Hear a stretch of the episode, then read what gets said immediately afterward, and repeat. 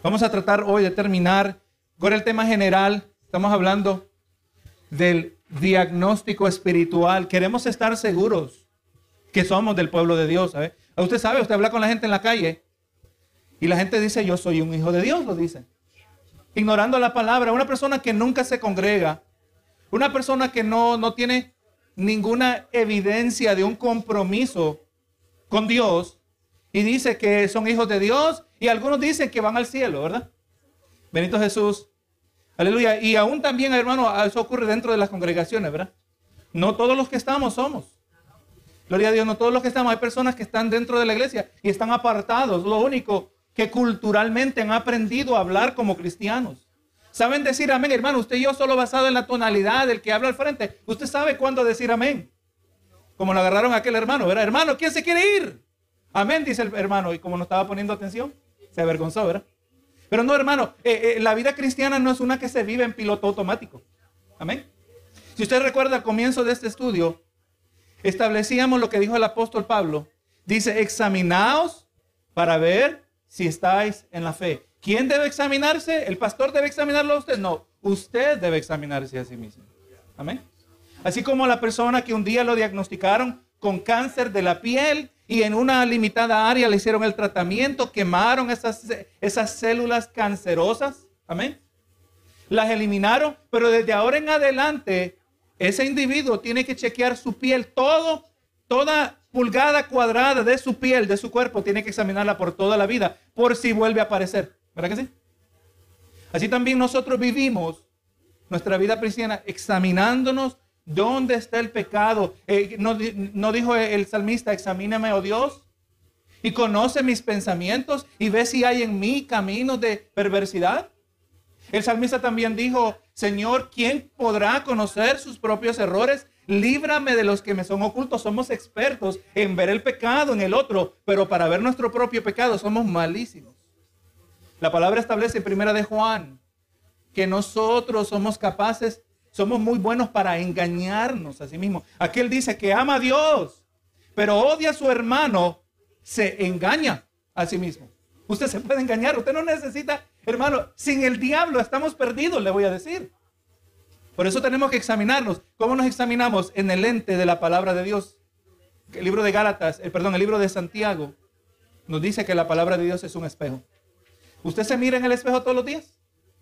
Aunque no le gusta la persona que tiene enfrente del espejo, aunque no le gusta la versión que en la cual nos hemos convertido con el pasar de los años, quisiéramos ser la versión más joven, ¿verdad? Pero tiene que mirarse en el espejo. ¿Verdad que sí? Tiene que, si usted va a salir de su casa, usted tiene que estar presentable. Benito Jesús. Eh, eh, y así como es necesario mirarse en el espejo terrenal, el espejo físico, hay que mirarse en el espejo espiritual. Y por eso es necesario el diagnóstico espiritual. Nos vamos a diagnosticar, nos vamos a evaluar todas las partes de nuestra vida. Y ahora pues estamos cubriendo aquí la séptima de 10 preguntas. Y ahora ya vamos a, ya llevamos unas cuantas semanas en esto. Y hemos estado hablando, si usted ha nacido de nuevo, si usted es salvo, si usted muere hoy y va a ir al cielo, algo que debe caracterizar la respuesta a esta pregunta debe ser afirmativa. Son las disciplinas espirituales cada vez más importantes para ti. Si usted ha nacido de nuevo, si usted es salvo, Aquello que es eh, la manera que nos ejercitamos en la fe, gloria a Dios, debe cada vez volverse más importante. Estábamos hablando de la importancia de la oración privada, la adoración.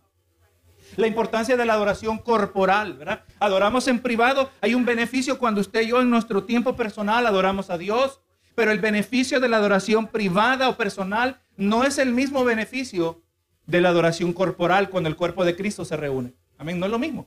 Tiene cada una su propia bendición. La oración personal y privada tiene su bendición. La oración corporal también tiene su bendición. Bendito Jesús. Eh, aleluya. Así que entendamos la lectura, el estudio de la palabra de manera personal y lo mismo el estudio de la palabra de manera corporal. Cada uno tiene su lugar. Y usted y yo vamos entendiendo. Aleluya.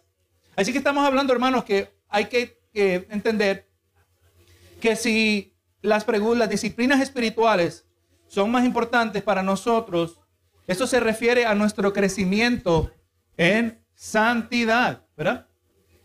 Y lamentablemente usted sabe que hay gente que usted le pregunta, ¿qué es santidad? Y no saben definirlo. El que no sabe lo que es santidad, no sabe lo que es mundanalidad. ¿verdad? Porque esas operan en los extremos opuestos. Y es tan importante la santidad, dijo, sin santidad nadie verá al Señor. Amén. Si no podemos distinguir entre santidad y mundanalidad, gloria a Dios, es como no ocurre como le ocurrió a los sacerdotes. El Dios le trae palabras fuertes a los sacerdotes de Israel, le diciendo ustedes que no saben distinguir entre aquello que es santo y aquello que es orófano. Aquello que purifica y aquello que contamina. Amén. ¿Cómo sabemos eso nosotros? Hermano, hay que crecer. Estamos creciendo, creciendo nuestra mente siendo moldeada. Recuerde, hermano, al final de todo vamos a reducir la jornada cristiana a algo tan simple. Nosotros venimos para que eh, cada uno de nosotros podamos moldear nuestra voluntad. De eso se trata, hermano. Continuamente. ¿Estás dispuesto a someterte a Cristo? ¿Estás dispuesto a, a, aceptar el camino que Dios ha escogido para ti? ¿Estás dispuesto a orar como Cristo dijo, que no sea mi voluntad, sino la tuya? ¿Estamos dispuestos? No, no, no, es que, es que a mí nadie me va a decir cómo yo vivo mi vida, mucho menos el pastor. O a veces cuando hay personas que le dicen, oye, ¿qué tú crees acerca de esto? Bueno, mira, la palabra dice esto y esto y esto. Ah, no, esa es tu opinión. No, no, no. Cuando Dios habla, no es nuestra opinión, Él, es la voz del Creador, el que determinó el orden, el que, determinó lo que es arriba y lo que es abajo. Ahora, hermano, si vamos creciendo espiritualmente, en su vida usted debe ver el impacto, su oración, su vida de oración debe ser impactada. Usted va viendo que que la calidad de su oración, su vida de oración, eh, ha aumentado en calidad. Y puede ser que haya aumentado también en cantidad. Su, su tiempo en la palabra, usted entiende que no solo tiene que pasar tiempo en la palabra, pero es que nos urge pasar tiempo en la palabra. Entendemos que, que, cada vez que participamos en esta palabra, sea de manera personal, sea de manera corporal como la iglesia, es un tiempo donde Dios va a hablar a nuestra vida, donde Él va, aleluya, tenemos que darle la puerta, oportunidad para que moldee nuestra voluntad. ¿Alguna vez usted ha leído algo en la palabra que le choca? Que usted no lo quiere hacer. Yo le voy a decir que esas son una de las mejores predicaciones que hay. Cuando usted mismo leyó la palabra y usted la entendió, ahí usted no puede decirle, esa es la interpretación del pastor. Eso es lo que el pastor quiere. Hermano, eh, ¿qué, ¿qué, hacemos? Como nos dice en primera de Timoteo, ¿verdad?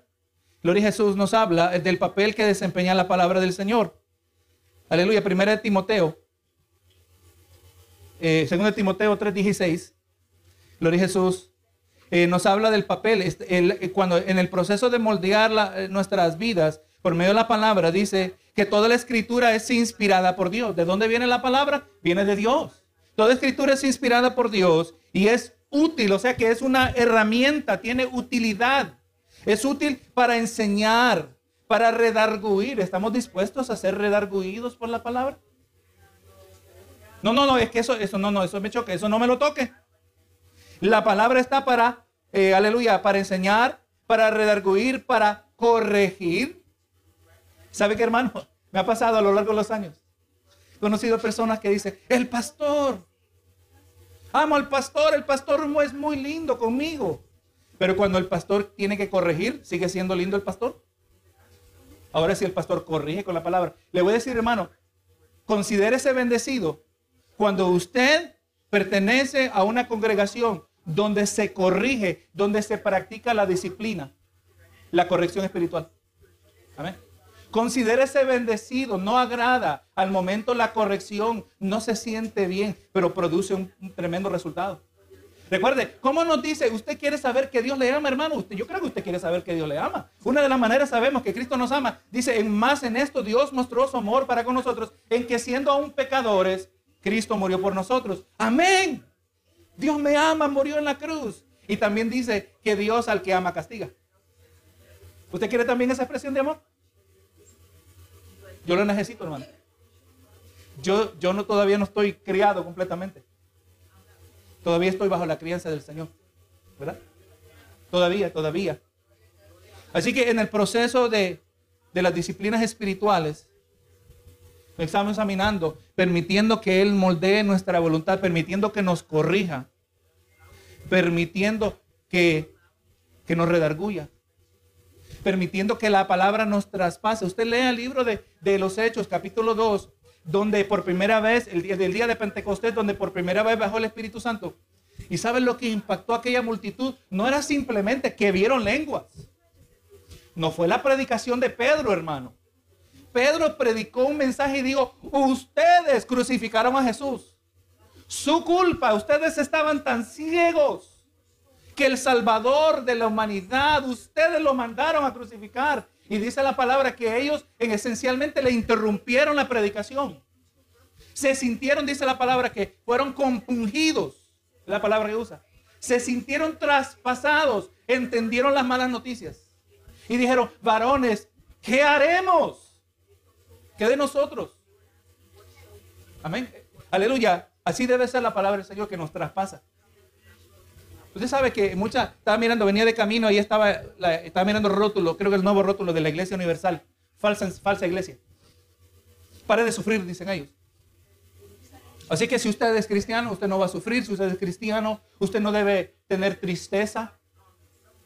Pero si usted lee la carta segunda a los Corintios, Pablo cuando escribió la primera carta a los Corintios, la primera carta a los Corintios, les habló fuerte. La iglesia de Corintios tenía una serie de problemas, de desórdenes.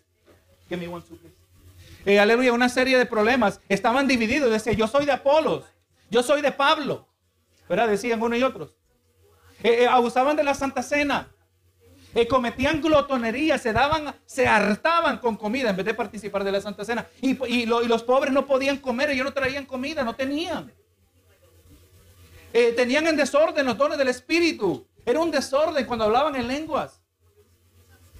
Y Pablo les tuvo que hablar fuerte a estos hermanos. Pablo les habló fuerte, hermanos. ¿Y sabe qué? En la segunda carta a los Corintios, le dice, eh, le da en esencia de decir, mira, me, me sentí un poco apesarado, sentí que quizá les hablé algo fuerte. Pero ahora entiendo que todo fue de Dios, porque produjo, como dice, un santo, una santa tristeza, algo por así dice. Pero sabe que la santa tristeza produce arrepentimiento. Me acuerdo de la escena del pastor Paul Washer. El predicador Paul Washer, después de haber predicado una predicación fuerte de la palabra del Señor, él, hermano, una persona eh, que había pasado al altar, estaba gimiendo en el altar, estaba quebrantada. Estaba, se sentía, sentía el peso de su pecado sobre su vida, sentía la realidad de ser un pecador en las manos de un Dios vivo, un Dios que tiene la capacidad de no solo mandar el cuerpo, pero el espíritu al infierno. Y estaba quebrantada en el altar y una hermana de la iglesia trataba de consolarla y, el, hermano Paul Washer le dice, déjala, déjala que, que Dios la, la, la quebrante, déjala que Dios la aplaste. Tenemos que ser quebrantados. Recuerden, somos barro en las manos del alfarero. Hay una tristeza santa. Hay momentos que Dios quiere que estemos tristes. ¿Para qué? Para que vengamos al arrepentimiento. ¿No es esa la voluntad de Dios? Que todos los hombres, la voluntad de Dios es que todos los hombres, la raza humana, venga al arrepentimiento. Gloria a Dios, damos a Dios gracias por su palabra. Así que rechazamos la iglesia para de sufrir, no porque tenemos nada en contra de ellos, como individuos, pero tenemos algo en contra de su doctrina. Están engañando a muchos. Nosotros nos vamos a examinar con la palabra, vamos a estar en este diagnóstico espiritual por toda la vida. Vamos a mirar cuál es nuestra actitud hacia las disciplinas espirituales. Nuestra actitud hacia la oración. No, no, yo conozco tanta Biblia que yo no necesito orar. Aleluya. Yo, yo, yo oro tanto que yo no necesito la Biblia. Me dijo un, un hermano, me dijo a mí una ocasión. Hermano, ¿cómo usted sabe cuando usted entró a una iglesia de falsa doctrina? El Espíritu me lo revela, me dice. ¿Oh sí? Yo lo llevé a Mateo 7. Si el Espíritu lo revela, vamos a ver cómo el Espíritu le ayuda en Mateo 7. Mateo 7 comienza diciendo el Señor Jesús, dice, no juzguéis para que no seáis juzgados, ¿verdad? Entonces, la mayoría, una grande cantidad de cristianos dice, no hermano, no debes juzgar. es arrogante juzgar. Entonces, hermano, le digo, ¿debes juzgar? No, no debemos juzgar, dice. No, no, hermano, hay que seguir leyendo. Aleluya. Y de ahí continúa el verso 5, dice, hipócrita, saca primero la viga de tu propio ojo y entonces podrás sacar la paja del ojo de tu hermano. En esencia, sí podemos juzgar, pero el que no puede juzgar es el que es hipócrita. Amén. Simplemente con leer el resto del capítulo. Y le dije, hermano, ¿por qué no le reveló eso al Espíritu? Porque esa no es la manera que trabaja el Espíritu Santo. Amén. Tenemos que escudriñar su palabra. Y aleluya. Así que Dios va a usar su verdad para moldear nuestra voluntad, para que podamos venir al sometimiento a Cristo Jesús, para que podamos genuinamente ser de Jesús nuestro Salvador, pero también nuestro Señor. ¿Qué tú quieres que yo haga, Señor? Nos levantamos en la mañana. Recuerde, todo lo que Dios hace, Dios lo hace para su gloria. Amén. Dios no hace nada para que nadie más sobresalga. Dios lo hace todo para su gloria. Ese es el diseño que Dios estableció. Así que también a nosotros nos ha salvado para su propia gloria. Hemos crecido espiritualmente, las disciplinas espirituales son más importantes. Deben ocupar más de nuestro tiempo, pero el hecho que ocupan más de nuestro tiempo no es un automático indicador de crecimiento espiritual. Lo que sí importa es que su influencia continúa expandiéndose en nuestras vidas. Amén. O sea, hay personas que leen la Biblia y no les impacta. ¿Qué leíste? Yo no sé. Y no entendí, ni me interesa entender porque yo ya cumplí. Así es la gente, ¿verdad? Mucha gente viene el domingo a la iglesia para cumplir. No, no, yo vengo aquí para que Dios siga moldeando mi vida. Los creyentes que están experimentando un aumento de apetito por aquellas cosas que le brindan el más dulce deleite de Dios. Recuerde lo que miramos la semana antepasada en el Salmo 1. Hablamos de aquel individuo que es dichoso, que es bienaventurado, ¿verdad? Dice, bienaventurado el hombre, hablando del ser humano. Dice, y que en la ley de Jehová está su delicia. Y en su ley medita de día y de noche, continuamente está meditando en la verdad de la palabra de Dios. El que se deleita en la palabra, se deleita en Dios. Salmo 37 dice, deleítate a sí mismo Jehová y Él te concederá las peticiones de tu corazón. Déjeme aclararle que el Salmo 37, igual que cuando Jesús dijo, si dos o tres eh, pidieran algo en mi nombre, yo lo haré. Esos no son cheques en blanco. Dios no da cheques en blanco. Dios le va a dar un cheque a un individuo o Dios le va a eh, permitir que usted presente peticiones, pero Dios solo va a contestar las peticiones que son conforme a su voluntad. A mí no me importa cuánta fe usted piense que tenga, pero si usted le está pidiendo a Dios un Rolex, lo más probable es que Dios no se lo va a dar. ¿Para qué eso? ¿Para qué, gloria le va a traer eso a él? ¿Para qué sí? Usted se determina que quiere un carro a último modelo. Ahora usted le dice, Señor, dame lo que yo necesito. es muy diferente, ¿verdad? Si usted viene con una petición en oración, hermano, ¿y qué ocurre? Que cuando nos deleitamos en el Señor, nuestra voluntad es moldeada de tal manera que vamos a pedir no lo que quiere la carne, sino lo que Dios quiere. En primera de Juan dice que si pidiéramos una cosa conforme a su voluntad, Él nos oye. ¿Usted quiere ver peticiones contestadas? Usted no puede cambiar la mente de Dios porque Dios todo lo sabe desde la eternidad. Él ya sabe lo que Él va a hacer. Cristo es el Cordero inmolado desde antes de la creación del mundo. El plan redentor de la humanidad no es un plan de emergencia. Es el plan de Dios del cual Dios no se desvía ni a diestra ni a siniestra. ¿Verdad? Eso no, eh, no, se puede, hermano, al diablo mismo trató de interrumpir el plan de Dios y terminó siendo un instrumento en el cumplimiento. Póngase a mirar la ironía, hermano. Satanás tratando de impedir a Jesús cubrir su misión y empujó a, todos, los, eh, eh, todos los malos de la película, los antagonistas de, de que nos presentan la escena de la crucifixión, y ellos fueron los instrumentos que llevaron a Cristo a morir en la cruz del Calvario. Cristo vino a morir. ¿Usted se, imagina cómo se habrá sentido Satanás cuando descubrió que lo que él pensaba que era su momento de más grande victoria es cuando obtuvo su mayor derrota? Ni aún el mismo diablo puede descarrilar los planes de Dios. Dios es soberano sobre su creación. Así que hermano, buscamos nosotros si estamos creciendo, vamos a hacer aquellas cosas que producen, que cultivan en nosotros un deleite por Dios mismo. Cuando quieres ser más como Jesús, aspiras a hacer lo que Jesús hizo, anhelas vivir como Jesús vivió. Jesús practicó las disciplinas espirituales, eso es lo sorprendente. Y por medio de ellas Él deliberadamente se colocó delante del Padre. Usted puede ver continuamente cuánto tiempo Jesús pasaba en oración.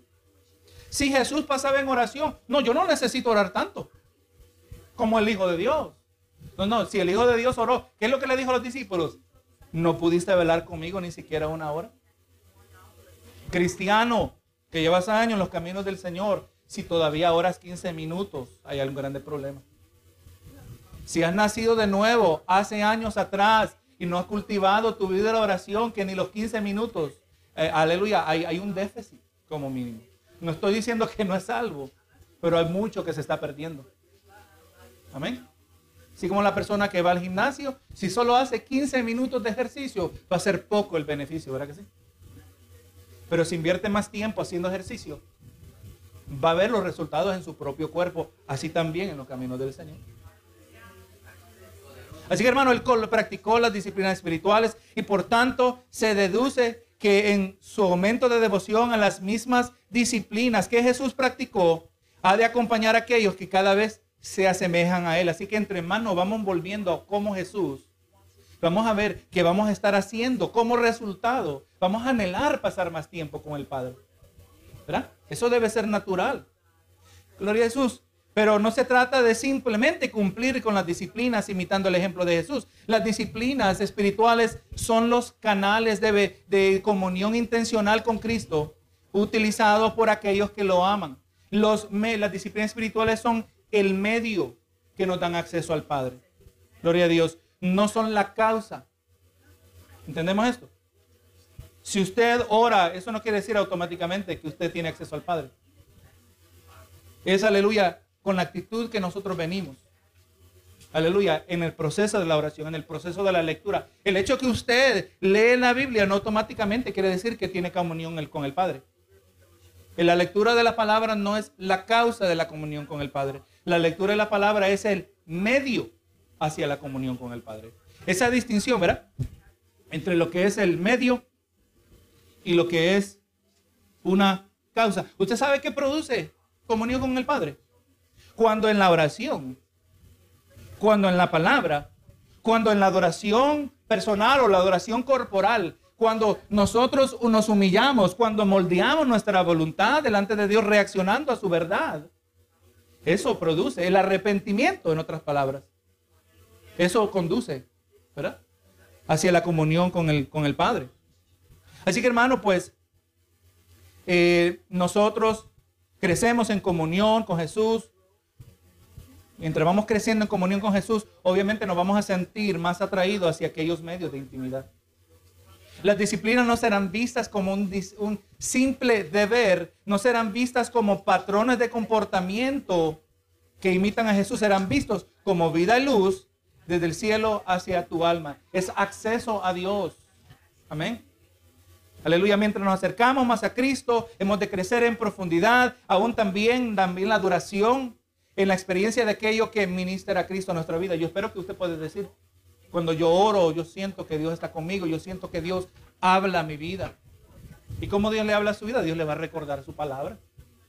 Señor, estoy atribulado, no entiendo lo que me está pasando. Y no se sorprenda que el Señor le va a recordar una cita, una cita bíblica que usted debe conocer.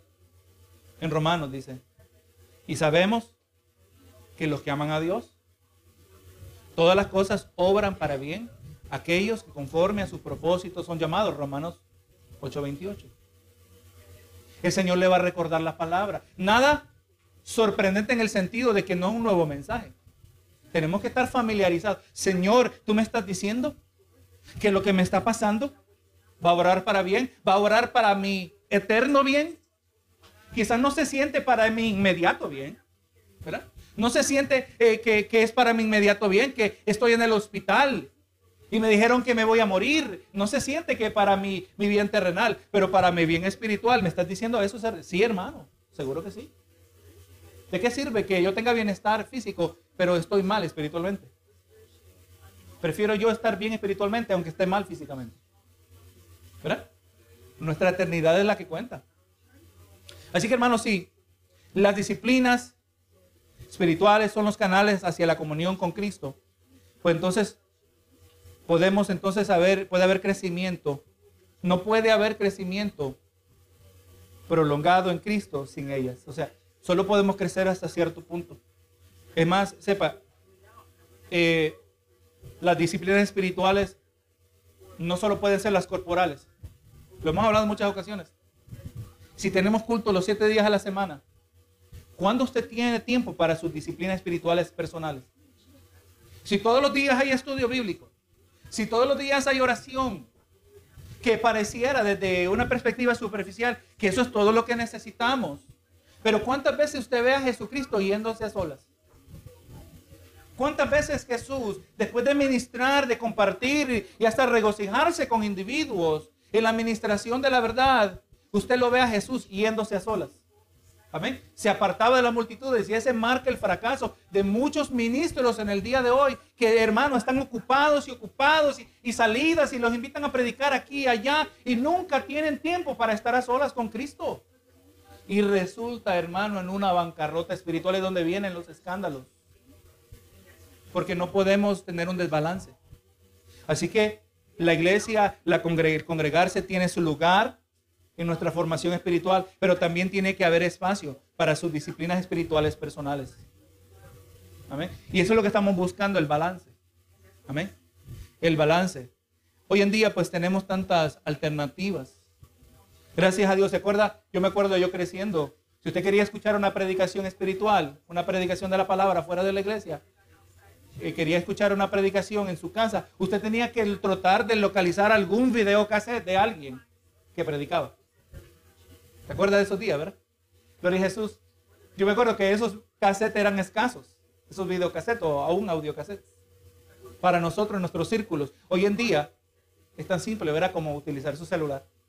Y aún eso requiere discernimiento también. Pero hermanos, no hay razón para nosotros tener acceso a Dios en nuestro diario vivir Ahora, hermano, entendamos esto, que como todas las cosas en la vida, se puede, puede practicarse de una manera desordenada. Eh, hay ciertos peligros. Nosotros somos individuos que muchas veces caemos en los excesos. Gloria a Jesús.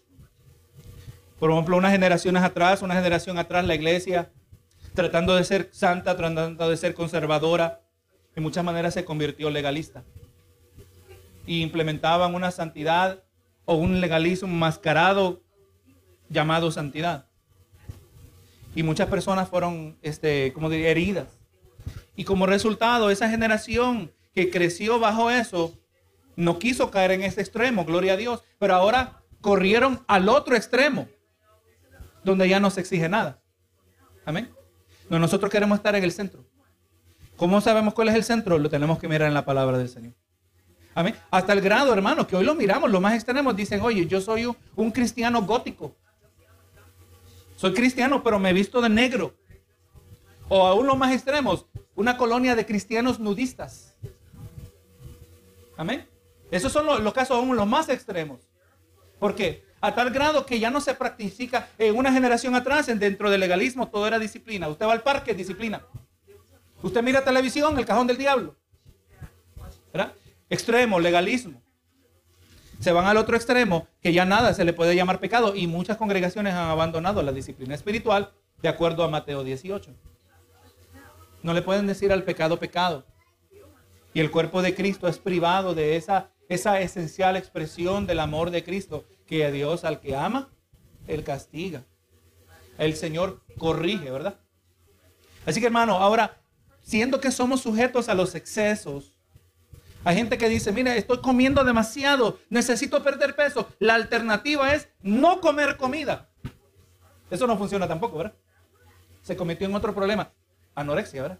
Y, y uso de manera cautelosa la palabra enfermedad, porque son condiciones espirituales, es lo que es. Se va de estar en sobrepeso y ahora se mete en la anorexia, se va a otro extremo. No, no, solo Dios nos puede ayudar a encontrar el equilibrio. Así también en las disciplinas espirituales tenemos que tener cuidado. Así que no cometamos el error al pensar que cuando nuestras disciplinas espirituales aumentan en prioridad, esto automáticamente eh, indica que ha aumentado nuestra semejanza a Cristo. O sea, no, no, yo no voy a fallar en la oración. hermano pastor, yo no fallo en la oración, yo oro todos los días. todos los días, sin fallar antes de comenzar mi día laboral, yo oro. Así que yo soy un hijo de Dios, yo soy, yo soy eh, conforme a la semejanza de Cristo. No necesariamente. Hermano, tanto los fariseos en los días de Jesús y también los miembros de sectas en nuestros días son legendarios por su intensa devoción a las disciplinas espirituales. Usted sabe que los fariseos ayunaban dos veces a la semana, hacían largas oraciones, pasaban años aprendiendo el contenido del antiguo pacto. Ellos memorizaban grandes porciones de la palabra. Se dedicaban a grandes cantidades de tiempo a algunas de las disciplinas y ellos lo hacían mientras odiaban al Hijo de Dios. Aquellos que practicaban la oración, el ayuno, odiaban a Cristo Jesús. ¿Cómo es eso? Ellos tenían, el, ellos tenían la revelación como tal en aquel tiempo. Ellos tenían el Antiguo Testamento. Y le voy a decir que aún en el día de hoy el Antiguo Testamento es relevante. Hay que conocer toda la palabra de Dios.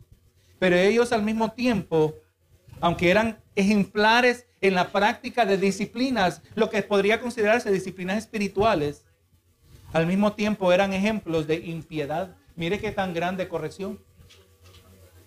¿Usted ha conocido personas a su largo caminar con Cristo? Usted dice, mira, este es un fariseo moderno. ¿Lo ha conocido? Yo he conocido gente así. Que externamente pretenden ser algo, pero en su vida privada son otra cosa.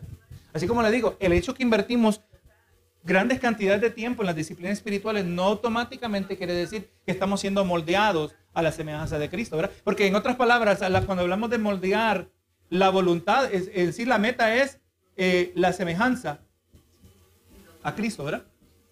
Eso es lo que estamos buscando. Cada vez más reflejar a Jesús a través de nosotros, de nuestra vida.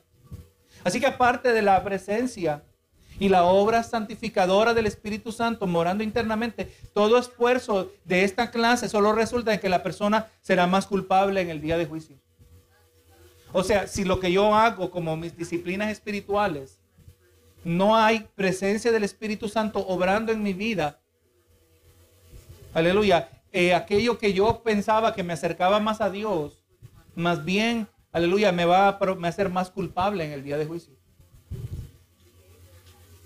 Me viene a mente otra vez, hemos estado mencionando esto bastante, como dice en, en el libro de Santiago, en capítulo 3 de Santiago. Dijo Santiago, hermanos míos, no os hagáis maestros muchos de vosotros, sabiendo que recibiremos mayor condenación. O sea, cuidado con la palabra. Aquel que se para al frente a enseñar la palabra y no ha sido llamado por Dios. Esa misma palabra que enseña, siendo un individuo no llamado por Dios, eh, quizás en desobediencia, Quizás su vida personal es una de desobediencia, porque no solo se trata de, de, conocer la palabra, no solo se trata de que estudió la palabra de manera formal, se trata del testimonio. El testimonio es primordial. No dice la palabra que, que, un ministro de la palabra no debe ser un neófito, un principiante en la palabra, no sea que caiga en la vanidad del diablo. O sea, tiene que haber testimonio, no simplemente conocimiento. Así que, hermano, nosotros, si no está el Espíritu Santo obrando en lo que estamos haciendo, si el Espíritu Santo no, no está activamente obrando en lo que estamos practicando, ese conocimiento, esa práctica nos va a hacer más culpables en el día de juicio. Mire lo que dice en Mateo 7, 21 al 23. No todo el que me dice Señor, Señor, entrará en el reino de los cielos, sino el que hace la voluntad de mi Padre que está en los cielos. Así que practicamos las disciplinas espirituales, si lo estamos haciendo correctamente, si el Espíritu Santo está obrando a través de ellas, eso debe producir en nosotros obediencia. Jesús lo dijo, ¿verdad? Si me amáis, guardad mis mandamientos. ¿Verdad? Eso es lo que dijo el Señor Jesús. Dice, no todo el que me dice Señor, Señor entrará en el reino de los cielos, sino el que hace la voluntad de mi Padre que está en los cielos. Muchos me dirán en aquel día. ¿Cuál es aquel día? ¿Cuál que usted dice? El día de su venida, ¿verdad? Muchos me dirán en aquel día, Señor, Señor, ¿no profetizamos en tu nombre? Y en tu nombre echamos fuera demonios y en tu nombre hicimos muchos milagros. ¿Usted sabe quién posiblemente hubiera tenido ese argumento? Judas. Judas. Judas era uno de los doce. Cuando usted lee que la palabra dice que Jesús oró por sus discípulos, Jesús oró por sus discípulos y oró para que pudieran echar fuera demonios, para que pudieran orar por los enfermos y ser sanados. El texto bíblico no nos dice menos Judas. Eso es importante ese detalle, ¿verdad? Ahora, cuando Jesús iba lavando los, los pies de los discípulos, y Pedro no quería dejarse lavar los pies y Jesús le dijo, sí te lo voy a lavar porque si no, tú no tendrás parte conmigo en, el reino. Él dijo, ah, pues entonces lávame la cabeza también. No, dicen, no es necesario. Ustedes ya han sido lavados. Todos han sido lavados. Dice, solo necesitan lavarse los pies. Dice, excepto el que me va a entregar. Hizo esa excepción allí, ¿verdad? Pero cuando oró por todos los discípulos, el relato no nos dice que fue excepto Judas. Un detalle que produce una incógnita en nuestra mente. ¿Cómo es esto posible? Pero entonces esto concuerda con el que dice, Señor, no profetizamos en tu nombre. Usted no se quede sorprendido del que profetiza de parte de Dios. Oye, la gente de hoy, hermano, está, es una víctima. Ignorante de la palabra, quedan captivadas su atención porque alguien que se autodenomina profeta dice, Dios dice, ¿no profetizamos en tu nombre? Y en tu nombre echamos fuera de demonios. Y en tu nombre hicimos muchos milagros. Entonces les declararé, nunca os conocí apartados de mí, hacedores de maldad. ¿Cómo es eso? Un hacedor de maldad no debe poder hacer estas cosas. Posiblemente lo más probable que en el estado que ellos ahora están haciendo estas proclamaciones, ya estaban apartados de Dios. Pero mientras todavía estaban en los caminos de Dios, hacían estos milagros. Pero usted no se sorprenda de los dones. Aleluya, no se impresione por los dones, impresiónese por el fruto. Su fruto espiritual, Jesús no lo dijo, ¿verdad? Jesús no dijo, por sus dones los conoceréis. Dijo, por sus frutos. El hermano quizás nunca ha orado por, ha orado por nadie, pero nunca ha sido sanado nadie. Este Dios lo usa en sanidades. ¿Quién está más cerca del reino de Dios? Quizás nos sorprenderíamos que sea el hermano que se mantiene fiel al Señor, que tiene un genuino testimonio, porque este es un poco arrogante. ¿Usted ha conocido a esos predicadores? Que supuestamente Dios los usa, pero que son arrogantes, carecen de humildad, el fruto.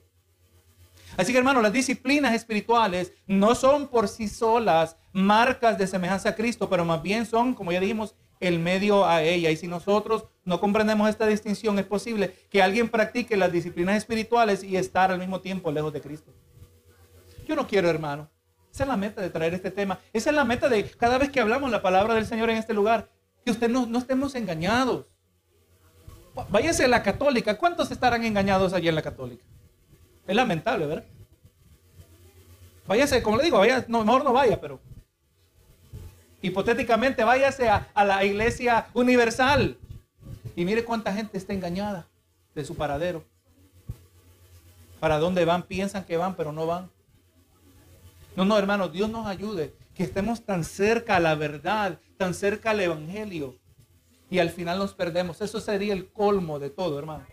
Aquel que se estaba muriendo de sed y se murió al otro lado del matorral y al otro lado del matorral estaba el oasis de agua qué ironía, se dio por vencido. Porque no podía ver el agua. Porque no tuvo, si hubiera sabido, ahí estaba. Quizá lo hubiera buscado. Hermanos, no queremos estar tan cerca y al mismo tiempo estar tan lejos, ¿verdad? Las disciplinas espirituales no son máquinas que nos hacen más como Cristo al practicarlas. Solo la gracia de Dios obrando por medio de las disciplinas podrá transformar a aquellos que practican, que las practican mientras colocan los ojos sobre la fe, los ojos de la fe sobre Él. Así que nuestra, nuestra meta es cada vez más en el proceso de ser nuestras mentes moldeadas nuestra voluntad moldeada, en nuestra mente transformada, como dice la palabra, dice que no, no os conforméis a este siglo. O sea, no dejes que el mundo, su cultura, su filosofía te moldee, no os conforméis a este siglo, sino transformaos. Lo que buscamos, la palabra en el griego es metamorfo. De donde sale la palabra, se deriva la palabra metamorfosis, el proceso que describe cuando una oruga se convierte en mariposa. Cambio totalmente drástico. Eh, transformaos conforme a la renovación de vuestro entendimiento. Así que moldear nuestra voluntad también requiere, gloria a Dios, cambiar mi manera de pensar. El mundo me dice, el alcoholismo es enfermedad. La Biblia me dice, la borrachera es pecado. ¿Cuál de los dos es? ¿Verdad? Eh, me dice, los homosexuales nacieron de esa manera. La Biblia dice, el practicar la homosexualidad es condenable al infierno. ¿Cuál de los dos es? venimos por medio de la palabra. Si creemos que esta es la palabra de Dios que Dios ha preservado, tiene que cambiar nuestra manera de pensar. Porque como es posible que Dios los hace así homosexuales y así nacen y así mismo los manda al infierno, no parece justo, ¿verdad? Entonces obviamente hay algo que está equivocado. Yo le tengo aún explicaciones para eso mismo, para otro día. Pero no, hermano, la palabra de Dios es absoluta. Y cuando cambiamos nuestra manera de pensar, nuestra mm, voluntad es moldeada, nosotros nos vamos volviendo más y más en semejanza a Cristo, se hace evidente por nuestra obediencia. ¿Verdad? Las prácticas espirituales, con una actitud, con corazón contrito y humillado. Hermano, yo tanto tiempo llevo en los caminos del Señor, pero no me jacto de eso. Enseño la palabra del Señor y no me jacto de eso. Yo genuinamente oro al Señor y le digo, Señor, realmente sin ti yo nada puedo hacer. Especialmente hoy más que nunca, ahora que más te conozco. Es cuando más patente, más claro se hace a mi vida que yo no puedo hacer nada sin ti. Es tan frágil el equilibrio. Recuerde, nos dice que el camino es que es angosto. Imagínense un camino tan angosto que es como que usted está caminando la soga y usted está, eh, aleluya, eh, como en el acto que hacen los el trapecista del circo. Eh, el balance, ¿verdad? Que busca que caminan esa soga y tienen una vara para mantener el equilibrio. Solo hay una manera de mantenerse, de no irse a la destrucción. Es tan frágil el equilibrio que solo lo podemos hacer en Cristo Jesús. Es tan frágil dependiendo completamente de Dios, su gracia que nos sustenta. Aleluya, Señor, te doy gracias. He estado orando por a ti que me ayudes a ser humilde. Me siento orgulloso de que ahora soy humilde. El balance es tan delicado, ¿verdad? Ya cancelé lo que hice. No, hermano, eh, solo la gracia de Dios por medio de las disciplinas puede transformar los que las practican. Además del uso de las disciplinas espirituales como motivación errónea, existe otro peligro, el que mencionamos en un momentito, ¿verdad? Mencionamos ya el peligro que se encuentra en el desbalance. Usted sabe que curiosamente algunos que, aquellos que se sienten más activos en la iglesia, son los muchas veces los más necesitados de examinar su relación a las disciplinas. El año pasado mostró esto. Muchos pastores eh, hablaron de esta realidad que cuando llegamos, entramos, tuvimos que entrar a cuarentena. Muchos testificaron que muchos hermanos no volvieron a la iglesia. Y lo que estaba siendo real, la escena real, visible en el sentido físico, cuántas personas estaban en el hospital entubadas con el, con el virus. Esa era la perfecta ilustración de la condición espiritual de todos aquellos que dejaron de ir a la iglesia. Ellos estaban artificialmente siendo sustentados. Y cuando se cortó aquello que era artificial, o sea, en la continua actividad de estar yendo a la iglesia, muchas actividades espirituales, se dieron cuenta que no había genuina espiritualidad. Porque al otro lado yo le puedo testificar que los hermanos que siempre han sido fieles en esta iglesia, son los hermanos que siempre se mantuvieron fieles durante la cuarentena. No faltaban los cultos virtuales.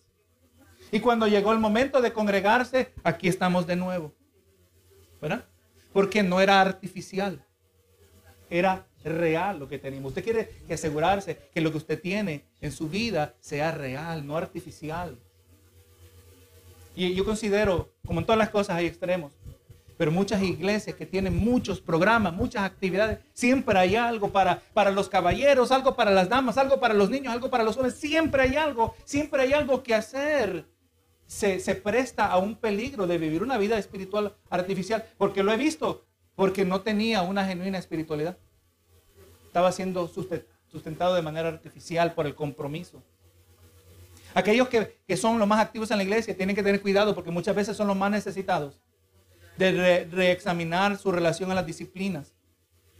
Recordemos que somos llamados a participar en las disciplinas espirituales corporales, pero tanto también las personales. Es lo que ya hablamos. Muchos creyentes se envuelven de manera tan entusiástica en las disciplinas espirituales corporales, o sea, cuando la iglesia se reúne, que les queda poco tiempo para practicar las personales. Posiblemente estén hasta satisfechos con la idea de que su envolvimiento en las disciplinas corporales, siempre que la iglesia se reúne, ahí estoy yo, y ellos utilizan eso como excusa, que les excusa de tener que practicar las disciplinas personales, aleluya, que más bien estén de más. O sea, hermano, yo siempre estoy en la iglesia, siempre hay actividades, siempre hay vigilia, siempre hay esto, yo voy a estar allí y ahí estoy siempre, siempre hay salida, ahí voy. Y no me queda tiempo para lo personal, pero honestamente no lo necesito. No. Ahí está el peligro. Hay que buscar el equilibrio. Eh, yo me acuerdo creciendo en la iglesia, he escuchado diferentes filosofías acerca de esto. Y un pastor decía que dice, a mí me enseñaron que si alguien me presenta un compromiso, me enseñaron que siempre tengo que decir que sí. Esos son los que están quemados hoy. Los que siempre tienen que decir que sí. Hay momentos que hay que decir que no. ¿Cuánta gente Jesús no sanó? ¿A cuánta gente Jesús no le predicó? ¿A cuánta gente, con cuánta gente Jesús no los visitó en sus casas? Muchos. Él tenía que decir que no, le venían multitudes para que lo sanara. Pero eventualmente la fila tenía que cortarse, ¿verdad? Y el Señor se apartaba para estar a solas con el Padre. O sea que también como hijos de Dios tenemos que saber qué decir que no. Lo siento, yo sé que hay esto mañana, eh, pero es que esto me va a impactar. Yo no voy a poder hacer esto. Tengo estos compromisos. Y estamos hablando de compromisos espirituales. No, gloria a Jesús. Tenemos que no caer en ese desbalance. Eh, estas son las personas que están en este desbalance, las que dicen, estoy siempre en la iglesia y, recibo tanto ahí. ¿Por qué necesito practicar las disciplinas personales? Usted sabe que muchos sirven fielmente en la iglesia y lo hacen a tal grado que no tienen tiempo para orar o para meditar en las escrituras, dos de las disciplinas personales más importantes. Nosotros, hermanos, lo que hace la iglesia cada vez que nos reunimos, eh, en muchas maneras es un suplemento. ¿Qué días estamos reunidos? ¿Cuántos días no estamos reunidos? La mayor cantidad de tiempo usted la pasa fuera de la iglesia. Estamos aquí para ayudarle, para, para, para mojar su paladar por la palabra de Dios. Y, y en torno impactar también su vida de oración, pero usted tiene que hacerlo usted. Gloria a Jesús, tiene que pasar ese tiempo. El salmista dijo, en mi corazón he guardado tus dichos, o sea, he guardado tus mandamientos, tu palabra, para no pecar contra ti. Usted solo tiene una limitada, usted es expuesto de manera limitada a la palabra de Dios en el servicio. Es limitada por el tiempo. Es limitada por nuestra habilidad de retener. Es limitada por nuestras limitaciones físicas. Nos cansamos, nos distraemos. ¿Alguna vez usted se ha dormido durante un servicio? Oh, yo le digo que sí, yo he batallado. Pero no, está cansado, tiene limitaciones humanas. Así que, hermano, hay que aprovechar el tiempo que nos resta. Señor, lo siento que hoy no, pude concentrarme. Somos limitados por lo emocional también. Estamos preocupados, ¿verdad? Por cosas. Eh, no, sacamos el provecho. Pero hay que, hay, que todo, hay que sacar el provecho todos los días. Gloria a Jesús, necesitamos ese tiempo personal. Aunque el servir a Cristo es correcto, Aleluya, servir a Cristo es correcto, es parte de un cristianismo saludable, pero el trabajar para Él de una manera que nos deja con insuficiente tiempo para estar a solas con Él y su palabra, no es espiritualmente saludable y es errado. Aun con todo lo que Jesús hizo, con todo lo que Jesús dio de sí mismo en su servicio al Padre, Él no fue eh, negligente de la renovación de su propia alma por medio de la regular comunión con el Padre, por medio de las disciplinas espirituales personales. Mateo 14, 23 dice, despedida la multitud. ¿Cómo fue? ¿La multitud se fue por sí sola? No, la despidió. ¿Verdad? Despedida la multitud, subió al monte a orar aparte y cuando llegó la noche estaba allí solo. Pase tiempo a solas con Cristo, hermano. Marcos 1.35, levantándose muy de mañana, siendo ahí aún muy oscuro, salió y se fue a un lugar desierto y ahí oraba. Vemos el balance, ¿verdad? Jesús es el perfecto balance en la vida espiritual. ¿Usted quiere ese balance? Mire los evangelios. Interpretemos nuestra vida espiritual y usemos el patrón con el cual nos vamos a comparar que sea Cristo Jesús. Esa es la semejanza que estamos queriendo buscar. Ese es el ejemplo que debemos imitar. Pablo lo dijo, ser imitadores de mí como yo de Cristo. En lo que tú veas a Cristo reflejado en el hermano, la hermana, imita ese ejemplo. Cuando ese hermano, esa hermana refleja a Cristo. Esa es la meta de todo creyente. Así que ese es el balance, hermano, ¿verdad? Hay que practicar las disciplinas espirituales, deben ser de prioridad en nuestros corazones, pero tengamos cuidado con los excesos, tengamos cuidado cómo miramos las disciplinas espirituales, no garantizan comunión con Dios, pero son el medio, no son la causa. Tenemos que hacerla con una actitud correcta, entendiendo su lugar, entendiendo todo lo que hemos hablado, ¿verdad? De que cambien nuestra manera de pensar, renueva nuestra mente la palabra de Dios. Usted mire cómo está entre, entretejida lo que es la oración y lo que es la palabra. Mientras usted eh, lee la palabra, no se sorprenda que despierta usted un más deseo grande de orar. Y cuando usted eh, lee, cuando usted ora, eh, también cultiva en su corazón un más grande deseo de la palabra de Dios en la oración el Espíritu nos recuerda la palabra. Yo me quedo sorprendido todavía, tanto que ha pasado. ¿Cuántas veces yo hablo con, hablando con alguien y en el momento me viene una cita que hace tiempo que no la recordaba, que ni la utilizaba en ese contexto y vino la herramienta correcta para el tiempo correcto? Tantos años en esto y todavía me quedo sorprendido, porque yo sé que esa no es mi memoria. Qué tremendo, hermano, que contamos con esa ayuda de Dios. Así que, hermano, mientras estemos presentes durante la adoración corporal, una persona que verdaderamente adora, ¿cómo puede contentarse con solo una práctica semanal cuando un Dios tan glorioso y satisfactorio puede ser experimentado en adoración privada a lo largo de la semana? No podemos vivir solo de culto a culto. Hermanos, vivamos de día a día. Si se levanta, Cristo está igual de cerca. Pues mañana no hay culto, pero mañana Cristo está igual de accesible. Tenemos que aprender a cómo definir a ese acceso que el Señor nos ha provisto a cada uno de nosotros. Aleluya. Al otro extremo, hermano, aquellos que son sumergidos en su propia espiritualidad necesitan el balance de las disciplinas espirituales. Mientras que una soledad centrada en Dios y otras disciplinas espirituales personales son esenciales para la semejanza a Cristo, así también lo son la adoración, la oración pública, la coinonía, o sea, el compartir con los hermanos, el servir y, y, y, junto a los creyentes, el oír la predicación de la palabra de Dios, la comunión con los santos en la Santa Cena, de la misma manera que lo encontramos en practicado por el pueblo de Dios en el Nuevo Testamento. O sea, el otro extremo es, y aquí lo reducimos rápidamente, no nos vayamos al extremo que solo es lo personal ahora, que solo es la oración. Yo oro tanto que yo no necesito ir a la iglesia. Mientras yo tengo mi Facebook y mi YouTube y me conecto en vivo y yo oro, yo leo la palabra aquí solito, yo no necesito lo otro. No, incorrecto. Eso no es lo que la palabra presenta. Qué interesante, hermano, que en tiempos tan modernos que vivimos hoy, Dios no ha ajustado su técnica de, la proclamación del Evangelio. El Evangelio no es igual mirarlo a través de un videoclip que escuchar la palabra del Señor en vivo. No es lo mismo. Todo aquello es un suplemento en el mejor caso. Dios, mire, dijo un predicador, así lo dijo, mire, que Dios, Dios el Padre, solo tuvo un hijo. E hizo de él de un predicador. Solo tuvo un hijo e hizo de él un predicador. El mensaje es tan importante que tiene que ser traído personalmente. ¿Cómo fue? Jesús. Él pudo enviar ángeles. Él pudo traer visiones.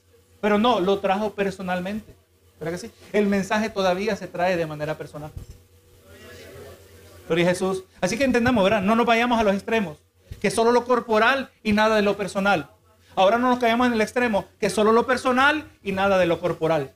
El balance es el que buscamos nosotros, ¿verdad? Como dijimos, la adoración y la oración pública, el compartir con los hermanos, la coinonía, el servir a otros y servir junto a otros creyentes, el oír la predicación de la palabra, la comunión de los santos en la Santa Cena.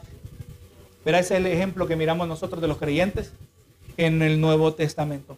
La semana que viene, Dios permita, vamos a entrar a la octava pregunta. La octava pregunta es, ¿todavía te contristas cuando pecas? Esa es una evidencia de un verdadero cristiano. No uno que no peca, porque ese no existe. El que no peca es perfecto. Perfecto ninguno de nosotros, solo Cristo. Por eso Juan dijo, ¿verdad? Si cuando pequemos, abogado tenemos, dice en primera de Juan. Pero cuando pecamos, nos contristamos, nos duele el corazón, nos duele el alma. Esa es evidencia de un nuevo nacimiento. Ahora es lo que vamos a estar tocando la semana que viene.